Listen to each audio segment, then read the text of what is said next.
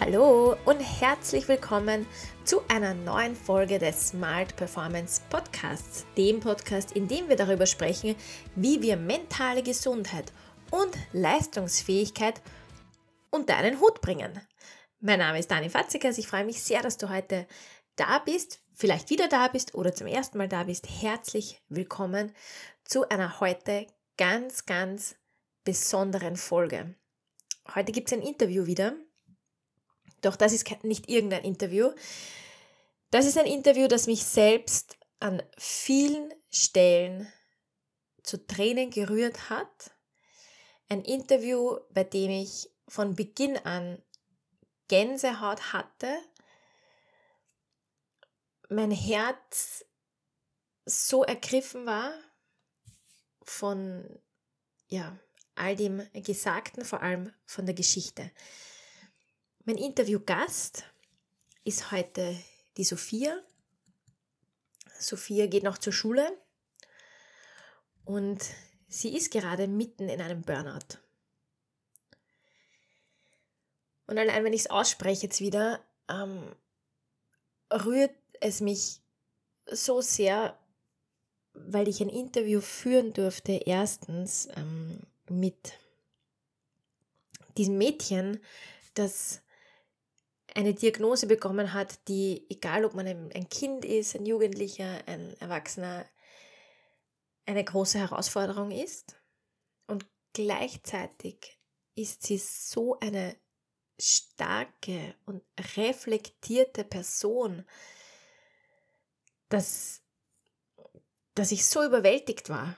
Also du wirst es dann auch hören während des Interviews, dass ähm, ja ich natürlich selbst, und das sage ich ganz offen, ich, das war eines meiner schwierigsten Interviews, weil ich von Beginn an so ergriffen war, so drinnen war in ihrer Geschichte, selbst auch ein bisschen unsicher war, ähm, wie wird das jetzt für uns beide werden, vor allem für sie.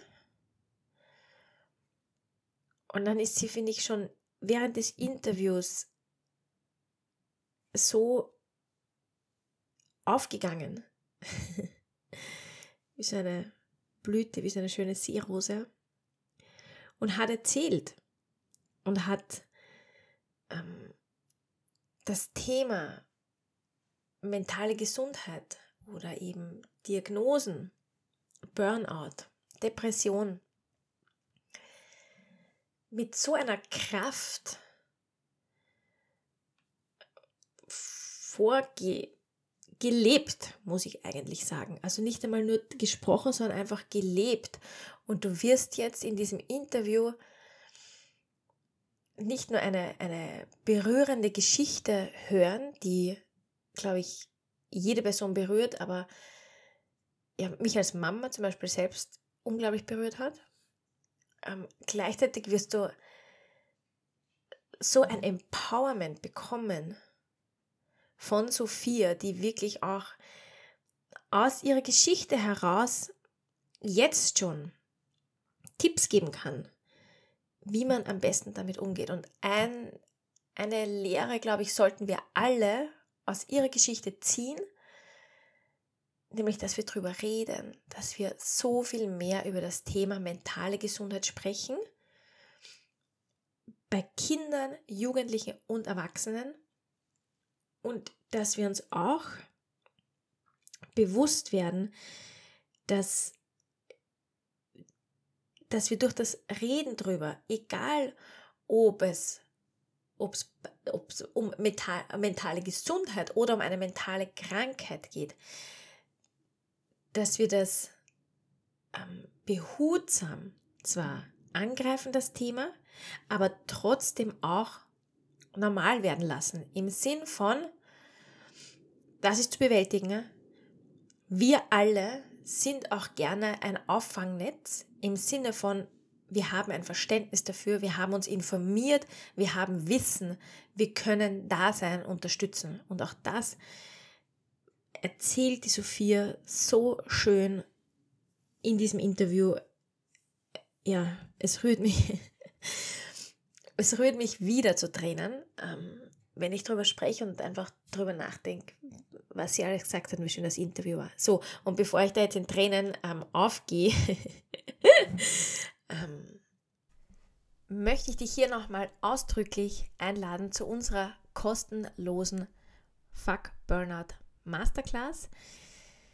Mit dieser Masterclass möchten die Natascha und ich einen Beitrag dazu leisten, offen über das Thema Burnout, über das Thema mentale Gesundheit zu sprechen, einen Raum zu schaffen, ähm, Wissen zu erlangen, aber auch eine Community ähm, aufbauen, wo mentale Gesundheit normaler wird als Zähneputzen.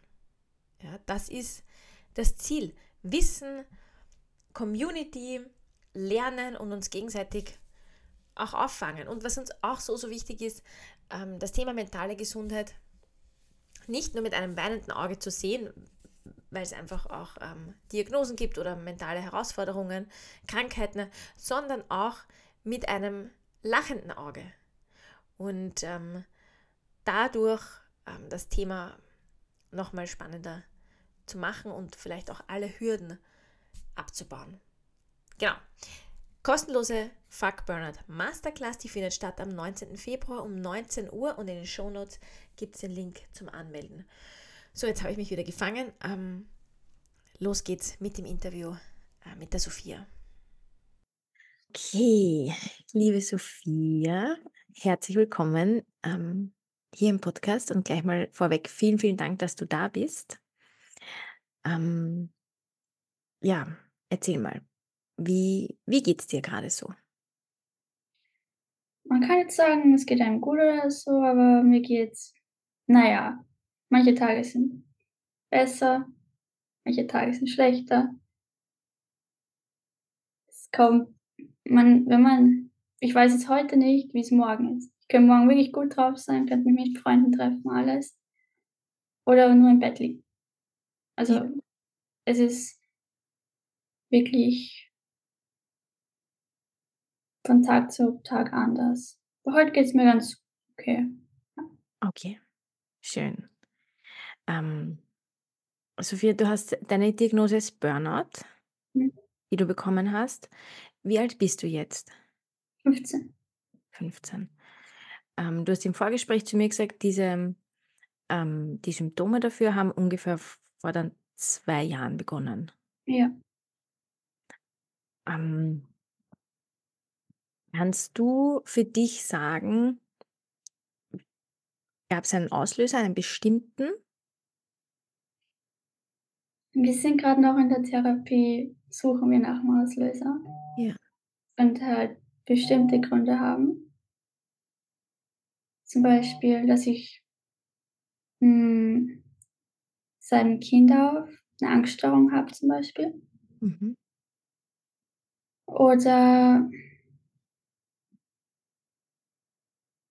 könnte auch sein, dass ich hypersensibel bin, hochsensibel. Ähm, also wir suchen immer noch nach dem mhm. Grund, warum. Mhm. Mhm. Okay. Und ähm, hilft dir die Therapie? Hast du das Gefühl, dass es hilft? Ja. Ja, okay. Das heißt, wie, gehst du einmal, zu, in, einmal die Woche zur Therapie oder wie häufig ist das dann? Ja, einmal die Woche meistens. Okay. Und ähm, du hast vorher erzählt, die Symptome sind immer stärker geworden, sodass du ähm, gar nicht mehr zur Schule gehen konntest. Gehst du jetzt wieder zur Schule? Noch nicht, Noch aber ich versuche es im zweiten Semester Ja. durchzugehen. Wie war das für dich, wie du diese Diagnose bekommen hast? Ich meine, es war nicht überraschend. Ich glaube, ich wusste es davor schon irgendwie. Mhm. Aber ich war eigentlich glücklich, dass ich eine Diagnose habe, dass wir wissen, was das jetzt überhaupt ist. Und ja. Das heißt, ähm, hast du von dir selbst aus gesagt, ich möchte jetzt bitte was machen oder ich muss was machen? Hm, dagegen? Ja, dass du gesagt hast, können wir bitte schauen, vielleicht zu deiner Mama oder zu deinen Eltern, hier bitte ähm, gehen wir wohin oder machen wir was? Ich, so geht es nicht weiter. Oh, na ja. Ich habe es halt 10 Monate geheim gehalten als Mhm. 1. Weil ich glaube, das machen sehr viele. Man will anderen keine Sorgen bereiten und dann halt sich selber 'n Loch graben eigentlich. Wo man nicht einfach rauskommt. Mhm. Ähm, ja, nach circa 10, 11 Monaten habe ich's dann meinen Eltern gesagt. Aber dann war's halt schon ganz schlimm. Also, ich hätte es wirklich früher sagen sollen. Aber ja. Ganz schlimm heißt, dass du einfach, ähm also, einfach, entschuldige, natürlich nicht einfach, aber dass du, ähm, diese starken Panikattacken hattest? Auch. Ja. auch Depressionen dabei. Ja. Ähm man kann da ist alles anstrengend. Mhm. Die einfachsten Sachen wie Zähneputzen, da muss man sich auf seine ganze Energie nehmen. Es ist Mhm. wie man hat keine Energie. Ich meine, normaler Mensch schläft nach einem Tag und hat dann am nächsten Tag wieder Energie. Wenn ich die kleinste Sache mache und ich habe normaler Mensch hat so viel Energie. Leute mit Depressionen, Burnout hat halt die Hälfte oder weniger Mhm. Energie. Ähm und wenn ich dann die kleinste Sache mache, ist meine Energie da. Sie normal ganz weg. Beim normalen Menschen ist sie normal, würde ich sagen. So, dann schläft man. Die ist vielleicht 1 % mehr meine Energie. Und wenn man die Energie kommt nicht schnell wieder. Das ist das Ding. Mhm. Mhm. Das muss ich aufraffen zum Essen, Zähneputzen, Duschen. Das kleinsten Dinge sind anstrengend, ja. Mhm. Und, ähm äh, das muss ja auch wahnsinnig anstrengend dann gewesen sein in der Schule. Hast du wie wie ging's dir in der Schule, bevor du's noch überhaupt gesagt hast, dass es dir nicht gut geht? Sehr schlecht. Ja. Ich muss sagen, ich habe daraus irgendwie so Spaß gemacht, so: „Oh mein Gott, ich habe heute 1 Stunde geschlafen.“ War eigentlich kein Spaß, aber ja. Meine Schla da war ja die Schla Schlafstörungen auch dabei. Ich meine mein, hm, durchschnittlicher Schlaf war 2, 3 Stunden. Bin Mhm. um 3:00 eingeschlafen, 4:00, musste um 6:00 aufstehen und das Aufstehen war ja ganz schlimm. Und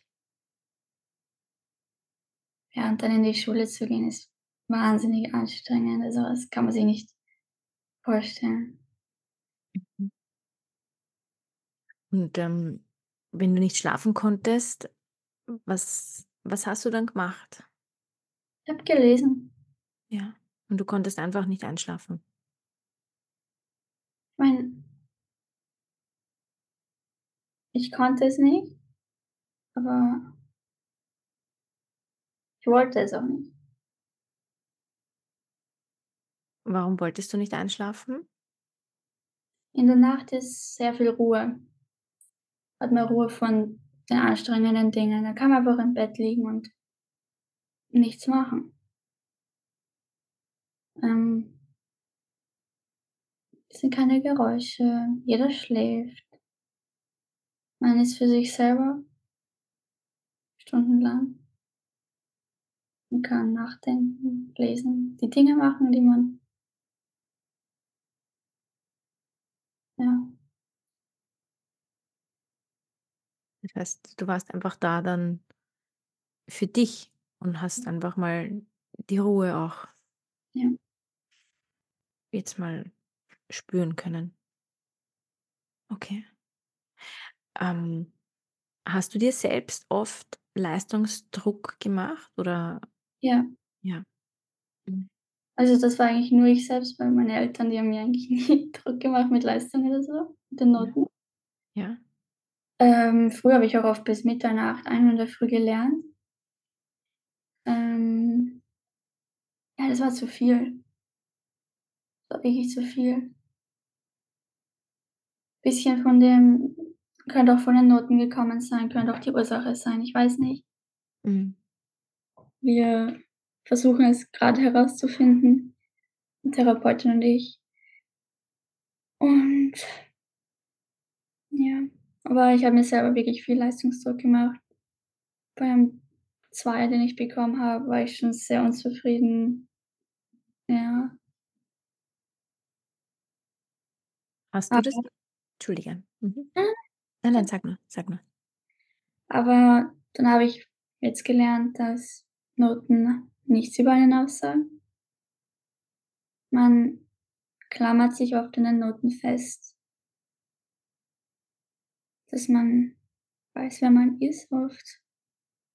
Weil bei mir war es so das ganze Leben gute Noten, gute Noten. Und dann habe ich einmal eine schlechte bekommen. Ich habe mich gefragt: „Wer bin ich? Du musst doch 'ne gute Note bekommen.“ Und das habe ich gelernt, das nicht mehr zu machen und das ging dann auch besser dann.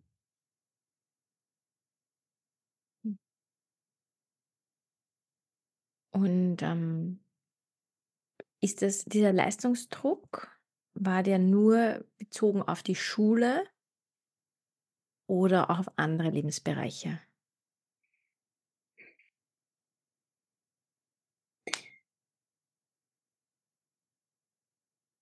Meinem Sport, ich habe halt auch Tennis gemacht, Leichtathletik. Viel Sport habe ich vor dem Ganzen gemacht. Hm ich habe mich auch immer schlecht gefühlt, wenn ich vielleicht mal 'n Match verloren habe oder im Sprint nicht so 'ne gute Zeit gehabt habe. Also, da war auch schon Druck, muss man sagen. Ja. Weil du von dir aus einfach gut sein wolltest Ja. Und das schaffen wolltest. Ja. Mhm. Und wie geht's dir heute damit, wenn du jetzt dran denkst, du hättest jetzt zum Beispiel eine schlechte Note oder du würdest jetzt keine gute Zeit laufen? Also, ich sage ganz ehrlich, wenn ich jetzt eine Schularbeit schreiben würde, mich jemand fragen würde, welche Note ich würde würde sagen 'ne 3. Mhm. Keine 1, keine 5. Einfach in der Mhm. Mitte. Ja. Weil 1, dann tut vielleicht der Lehrer oder die Schüler von dir denken: „Oh mein Gott, sie wird das jetzt immer so machen“, und dann wird auch was von dir erwartet, was ich überhaupt nicht mehr will. Wenn du 'ne 5 hast, dann ja, wer mag 'ne 5? Das ist auch die Frage. Mhm. Ähm, also 'ne 3, 'ne gute Mitte, kann man nix falsch machen. Ja.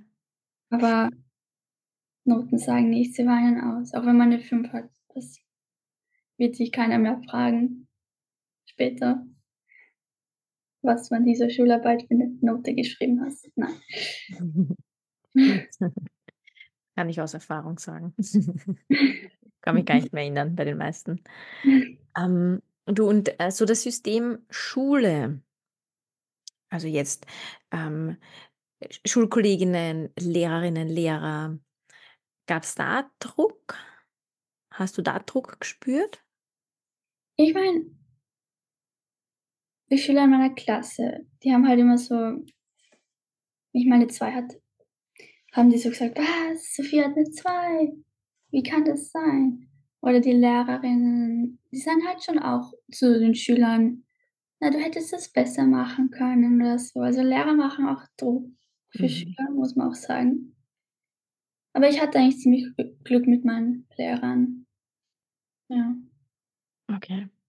Okay, das heißt, da gab's keinen Druck von der Seite. Es war ganz viel von dir selbst einfach. Ja, war ganz viel von mir selbst, aber ich wollte es nicht nur für mich selbst die guten Noten. Ich wollte es auch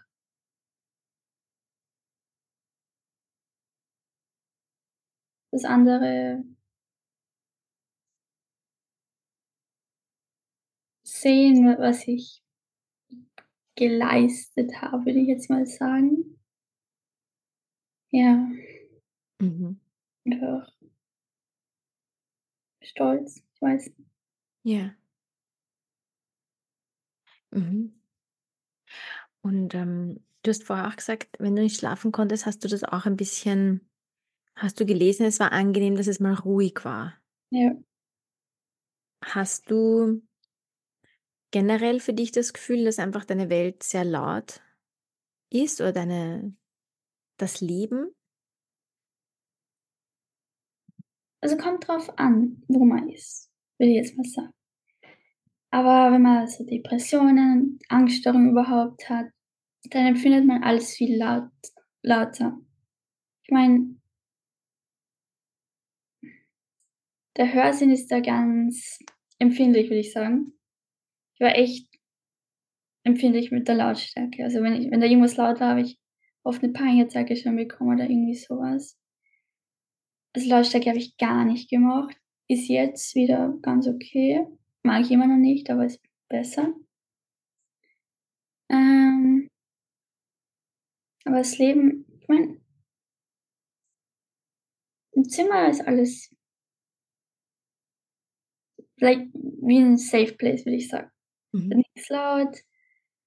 Ich habe meine Kopfhörer, wenn irgendwas zu laut ist oder so oder so Außenwelt, dann schreit 'n Kind oder irgendwie so was. Ja. Das ist dann anstrengend. Ja. Ja.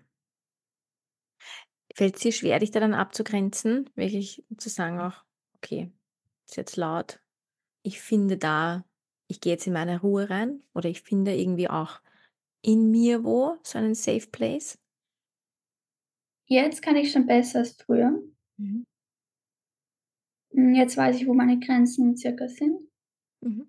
Aber früher habe ich meine Grenzen bin ich immer überstiegen. Das wirklich ich habe es 'ne Zeit ausgehalten, aber dann halt irgendwie kommt alles auf dich und irgendwann fallst du um. Du Ja. Ja. Ich glaube, das ist ein Thema, mit dem kämpfen ganz viele Menschen, dass sie einfach Ja.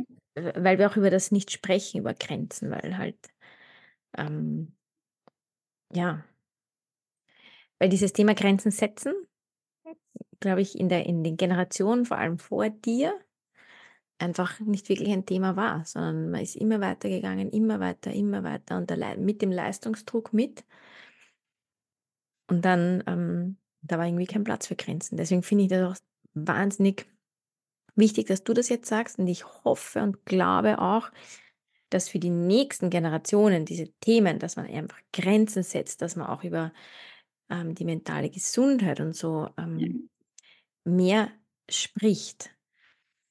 War das in deinem Umfeld, in der Familie, bei Freunden, in der Schule, mentale Gesundheit, ihr hast du da mit irgendwem drüber gesprochen oder jetzt generell, ohne jetzt, ähm, gleich, ähm, zu sagen, ob's dir jetzt gut oder schlecht geht, sondern war das Thema in deinem Umfeld? Ich meine, bevor ich das hatte, wusste ich auch nicht so richtig, wie das so abläuft. Mhm. Ich glaube, jeder Mensch, der nicht weiß, wie das abläuft, denkt sich nur: „Ach, es wird schon wieder. Geh raus, wenn du Depressionen hast“, so was, so „Geh ins Licht“, Mhm. irgendwie so was. Habe ich alles schon gehört. Ähm aber wenn man's dann selber erlebt, dann ist das ganz anders. Ich meine, mein Großonkel hatte psychische Probleme und ich war halt jünger. Ich habe es nicht verstanden. Mhm. Und jetzt meine, was hat er alles? Schizophrenie und bipolar. Mhm. Ja, Schizophrenie und bipolare Störung. Ähm ja, ich wir haben das alle, glaube ich, nicht verstanden, aber dann hat er halt leider Selbstmord begangen im 2 1,5 Jahre. Äh, vor 1,5 Jahren. Und ja, jetzt, wenn ich so drüber nachdenke, hat er mit vielem recht gehabt. Jetzt verstehe ich ihn mehr. Und meine Familie genauso, weil sie sich jetzt mit dem mehr beschäftigen. Ja. Aber auf jeden Fall, Menschen sollten sich mehr mit mentalen Krankheiten auseinandersetzen, weil 'Ne Panikattacke zum Beispiel schaut von außen ja, man zittert, man hat vielleicht Atemnot. Aber innen ist die Hölle los in deinem Kopf, du bist gefangen. Wie ich schon gesagt habe, mit ganz dunkler Raum, aber die Wände werden immer enger. Siehst nix, keine Luft mehr. Es ist Hölle. Ja. Bis Ja. es halt dich ganz zerdrückt und wenn du dann ganz zerdrückt bist, ist die Panikattacke zu Ende, aber du bist fertig nach der Panikattacke. Mhm. Bist du immer noch zerdrückt. Für die nächsten Tage sogar. Ja. Und, ähm, seit du diese Diagnose hast, jetzt auch zu Hause bist, ähm, in Therapie gehst, wahrscheinlich, ähm, äh, g hast du auch Medikamente bekommen, die dir helfen, oder nehme ich mal an? Genau. Ähm, hast du noch Panikattacken? Gerade sind äh, ist die Angststörung kein Problem für mich. Okay. Weil das war wahrscheinlich o für die Vorboten fürs Burnout und für die Depression. Das waren so mein Körper hat für mich gesprochen, sagen Mhm. wir so. Mhm. Ich habe es nie gesprochen. So, Panikattacke, Boom. Meine Grenzen ist übergangen, Panikattacke. Es war halt mein Körper hat „Nein“ ausgesagt. Das war eigentlich gut. Jetzt, wo ich mich in keinem Druckgefühl oder so befinde und ich weiß, dass ich das habe, habe ich keine Panikattacken bis jetzt mehr. Hörst du für dich jetzt, äh, stärker auf deinen Körper? Spürst du deinen Körper jetzt bewusster, einfach manchmal zu schauen: „Hey, wie geht's mir? Ähm, ich brauche das, ich brauche das.“ Hast du da ein anderes Gefühl dafür bekommen? Natürlich, äh, ja, also ich kenne jetzt jedes Gefühl fast jedes Gefühl, was mein Körper hat. Also, ich weiß, wenn ein Tag mal nicht gut ist, sage ich das meinen Eltern und sage: „Lass mich heute in Ruhe. Auszeit.“ Ähm, und wenn's mir gut geht, dann merken das aber auch meine Familie, weil ich mehr rede. Ich komme aus meinem Zimmer mehr raus. Lache mehr, ja. Ja, aber ich höre auf jeden Fall jetzt mehr auf meinen Körper. Wenn was zu viel wird, dann gehe ich aus der Situation raus oder ändere was, ja. Mhm. Mhm. Hast du wie haben deine Freundinnen und Freunde reagiert oder halt so Schulkolleginnen, Schulkollegen, ähm, wie du dann einfach nicht mehr in die Schule gekommen bist? Hat bist du mit denen in Kontakt? Wissen die Bescheid? Ja, sie wissen Bescheid. Ich meine, sie haben selber die ganzen Panikattacken gesehen. Ja. Ähm, sie wussten mit der Angststörung und das alles. Sie haben eigentlich ziemlich gut reagiert. Mir ist sehr geholfen bei den Panikattacken. Also, bin ich echt froh, dass ich sie habe. Und wir sind immer noch im Kontakt. Ja. Ähm, was war für dich so die größte Hilfe oder wenn du jemanden sehen würdest, ähm, der oder die eine Panikattacke hat, ähm, wie würdest du dieser Person helfen oder was hat dir auch am meisten geholfen? Jede Person ist dabei anders. Ich Mhm. mochte es zum Beispiel so gar nicht, wenn mich jemand anfasst. Die Wände kommen ja immer näher zu mir und dann, wenn ich auch noch so umarmt werde oder so, mag ich auch nicht so gern. Ja. Ähm, ich ich liebe wirklich umarmen, aber bei 'ner Panikattacke nicht so. Mhm. Ähm, deswegen jede Person ist anders. Manche lieben Umarmungen bei Panikattacken, fühlen fühlen sich geborgen oder so. Ich würde zu der Person hingehen es gibt so 'ne Methode ich habe die ein bisschen vergessen, warte. Man redet so mit der Person ganz ruhig, wenn sie reden kann, weil ich konnte zum Beispiel nicht reden. Ähm wirklich 'ne ruhige Stimme, man sollte keine man sollte keinen Stress der Person noch mehr zufügen. Mhm. Gar nicht gut. Wenn sie umarmt werden will, würde ich sie natürlich umarmen.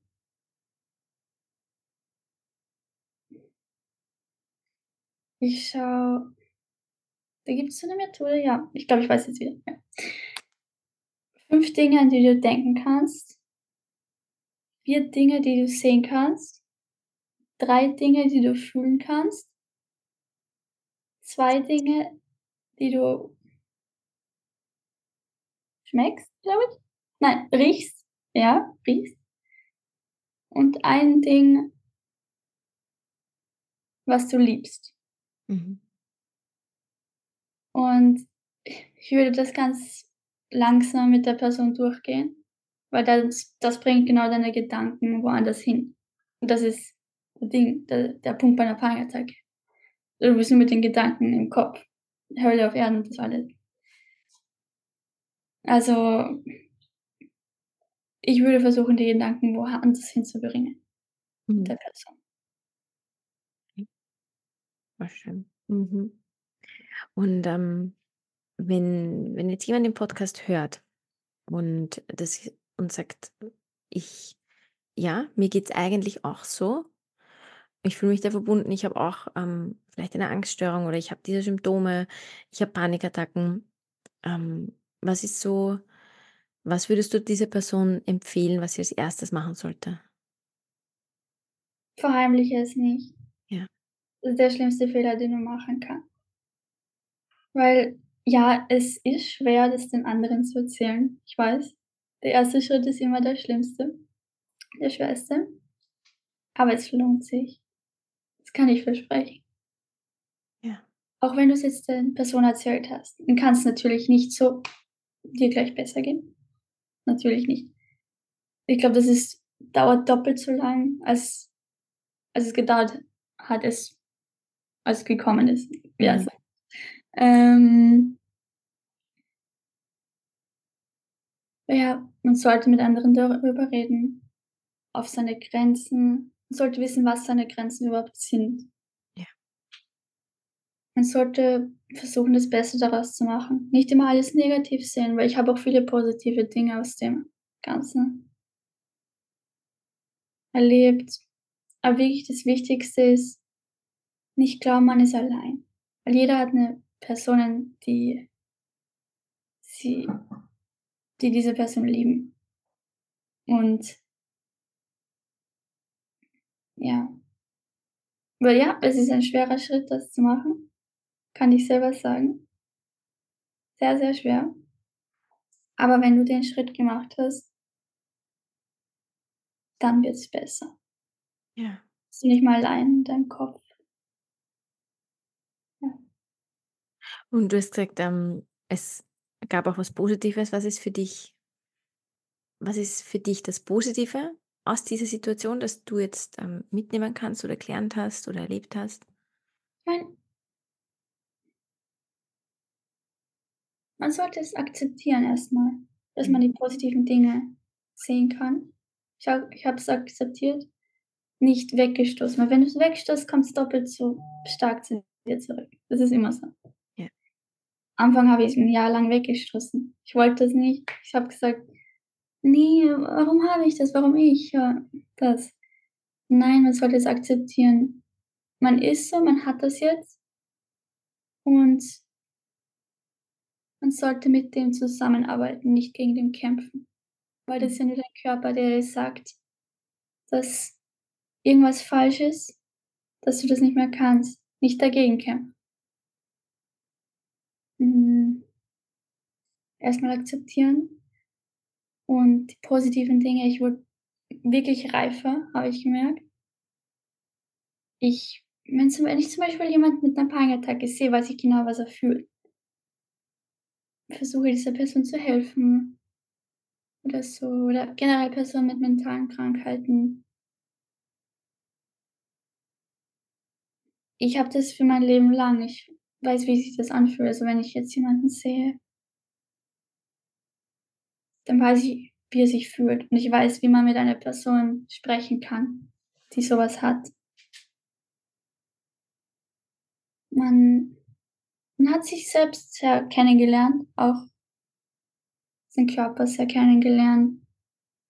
Oft, wenn du so mit Personen diese schwere Phase durchmachst, tust du noch enger mit denen werden. so Mhm. eine wirklich eine Bindung aufbauen. Habe ich zum Beispiel mit meiner Familie noch mehr gemacht. Also, es ist nicht alles schlimm. Ah, schön. Voll schön. Ähm, du, deine, was sind jetzt deine nächsten Schritte? Du hast jetzt gesagt, du bist jetzt noch in Therapie, du bist jetzt ähm, noch von der Schule zu Hause. Das heißt, du startest jetzt dann wieder, oder? Also, ich starte neu, sagen wir mal. Weil ich wechsle jetzt zu 'ner anderen Schule mal, hm, Ja. ganz neue Stadt, zu 'ner Mittelschule, wo es halt nicht mehr so viel Druck gibt Mhm. und wo es auch viele Psych Psychologen dort gibt, die mir helfen können.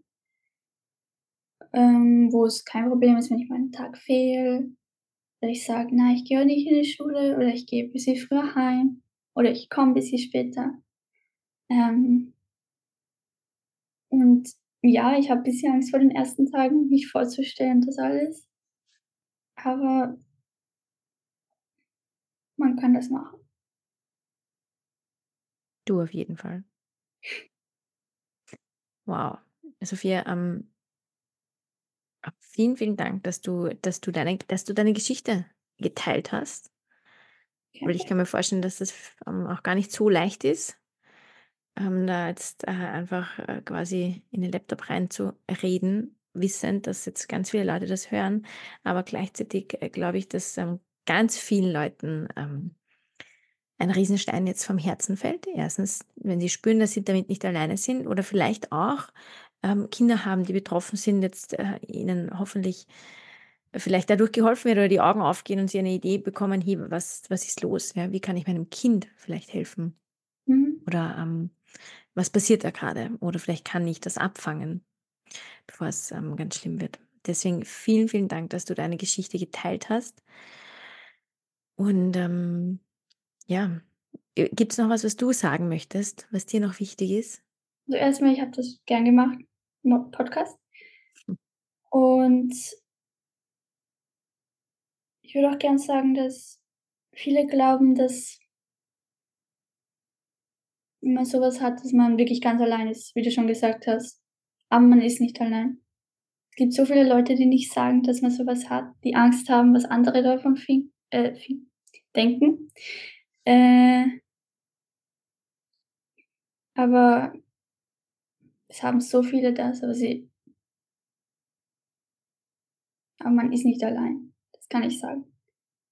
Ja. Und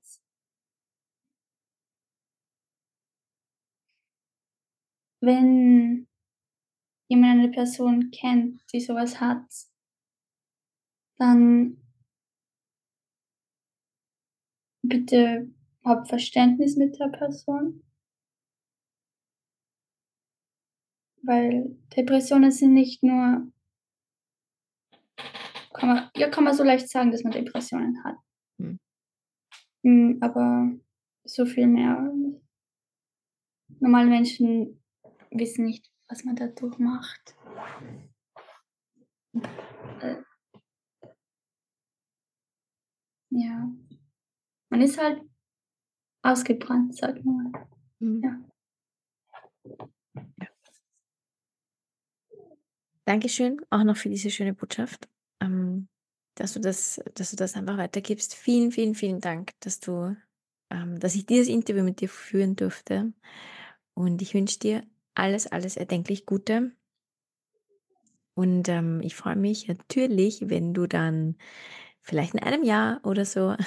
Oder vielleicht in 2 Jahren, ne, ähm, noch mal kommst und einfach erzählst, ähm, wie so dein wie so dein Weg war, weil ich glaube, ähm, dass du ja noch ganz, ganz viele großartige, spannende Sachen vor dir hast, grade weil du jetzt jetzt grade auch durch da durch deine ähm, durch die Diagnose, durch die Therapie, die du machst, extrem viel über dich selbst lernst. Also, du bist da, glaube ich, schon vielen Erwachsenen einiges voraus, ja. Ähm, deswegen, ähm, ja, da warten bestimmt noch ganz, ganz großartige Dinge auf dich. Danke. Liebe Sophia, alles, alles Liebe und alles Gute und ja, dann bis bald. Danke.